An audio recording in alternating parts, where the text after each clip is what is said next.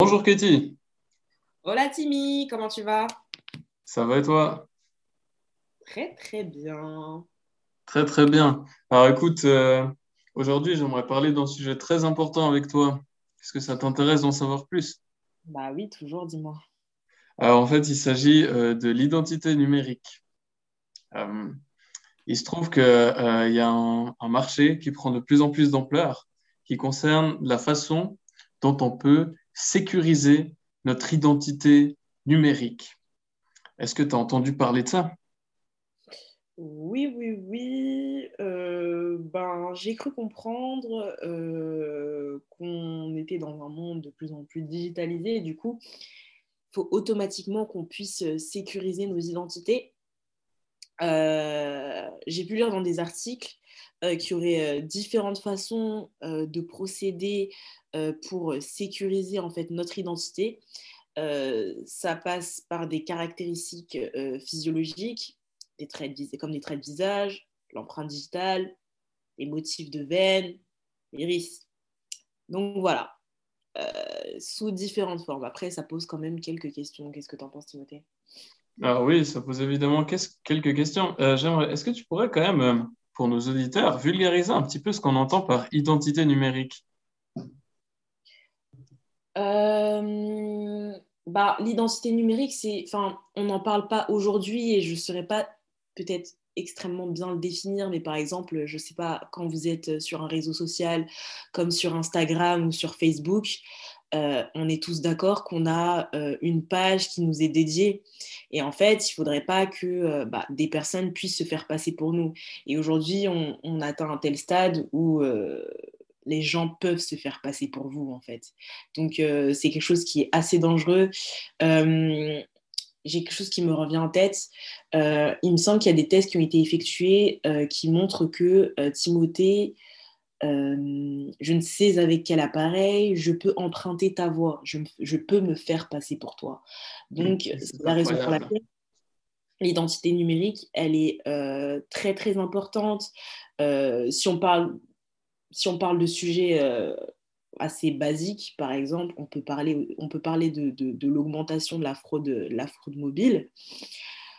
Aujourd'hui, on sait tous que ben, on va plus à la banque pour faire X ou Y opération.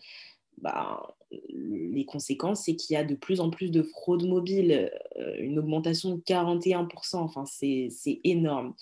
Euh, aussi avec la crise sanitaire, on sait qu'il y a une, un accroissement de la numérisation euh, des, des, services gouvernementaux ou des services dans les entreprises, donc c'est plus qu'important en fait. Un sujet de sécurité publique. Sujet de sécurité publique et personnelle. Donc, euh, les personnes recourent aux services sur Internet et doivent pouvoir prouver qu'il s'agit bien d'elles.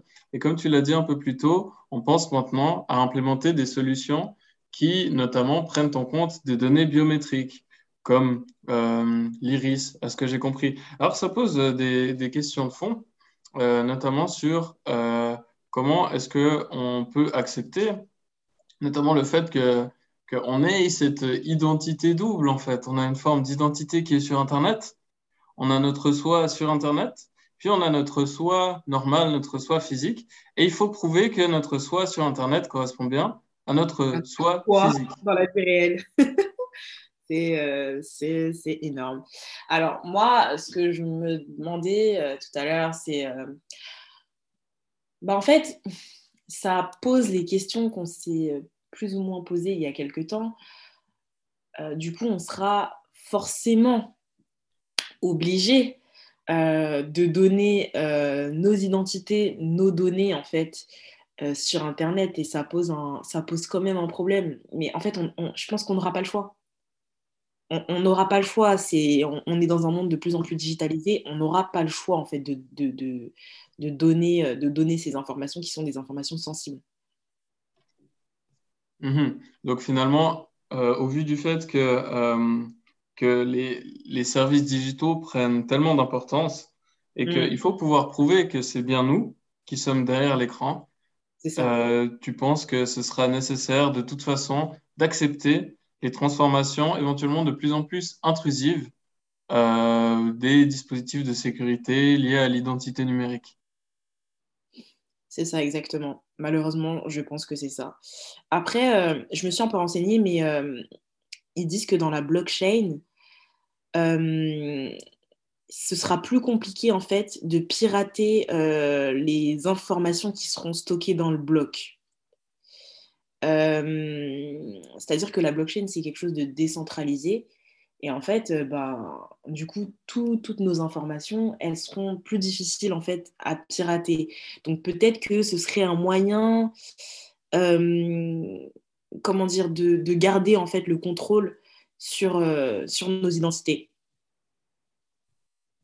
Mm-hmm. Je suis pas certain d'avoir très bien saisi. Ce que tu dis, c'est que vu que les informations vont être décentralisées, ce sera plus, ce sera d'office du coup protégé d'une façon un petit peu naturelle.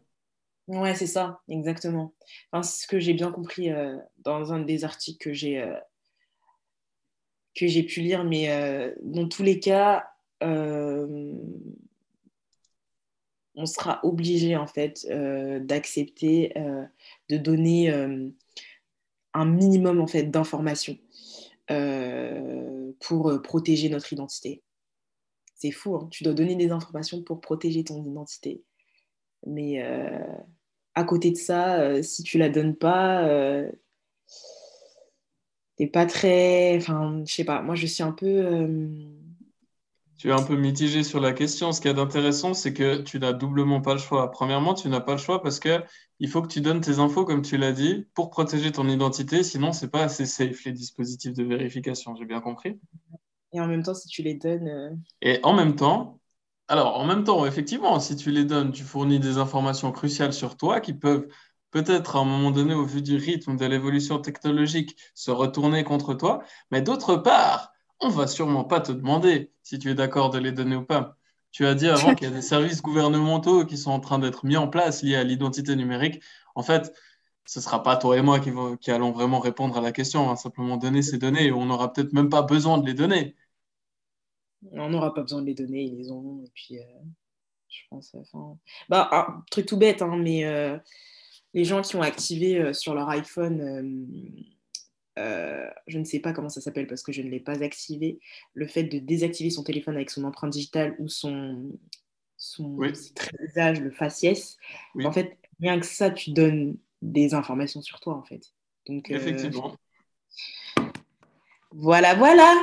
Voilà, voilà, les amis. C'est une très bonne réflexion à avoir. On se réjouit d'avoir euh, vos avis et réactions sur le sujet. Mais ne l'oubliez pas, ce n'est pas parce que vous y pensez, parce que vous avez une idée, qu'on va vous demander votre avis.